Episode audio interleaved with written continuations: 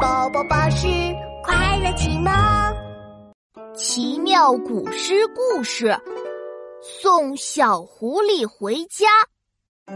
哇，今晚的月亮真圆呀，月光洒在地上，就像白霜一样，真好看。哎，那首诗怎么说的来着？床前明月光，疑是地上霜。举头望明月，低头思故乡。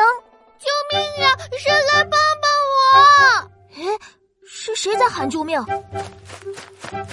哦，原来是小狐狸。小狐狸，你别怕，我是琪琪。你怎么了？我我迷路了，我想回家，可是天黑了，我怕有怪兽。奇妙，真奇妙，办法真不少。放心吧，妙妙，包在我身上。你的家是什么样子啊？我家的门口挂着小灯笼，就像月亮一样。看见月亮，我就想爸爸妈妈了。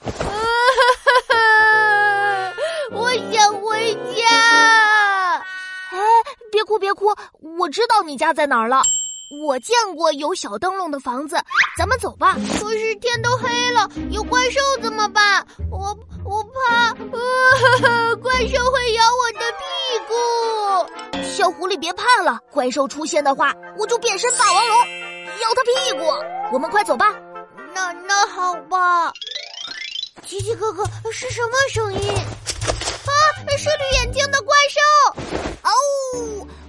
是超厉害的霸王龙。再过来，我就咬你的屁股！嘿嘿，原来不是怪兽，是一只可爱的小猫啊！奇奇哥哥，又是什么声音？啊，是长脖子怪兽！哦，我是超厉害的霸王龙，再过来我就咬你的屁股！琪琪，哦，哎，原来是妙妙啊！你和小狐狸在这里干嘛呀？小狐狸迷路了，我送它回家呢。原来是这样啊！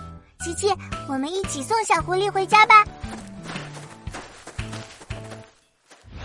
哇，是爸爸妈妈，我好想你们！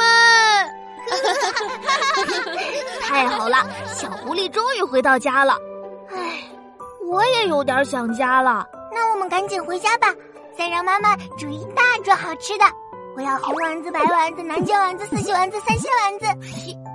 妙妙，你真是个小馋猫啊！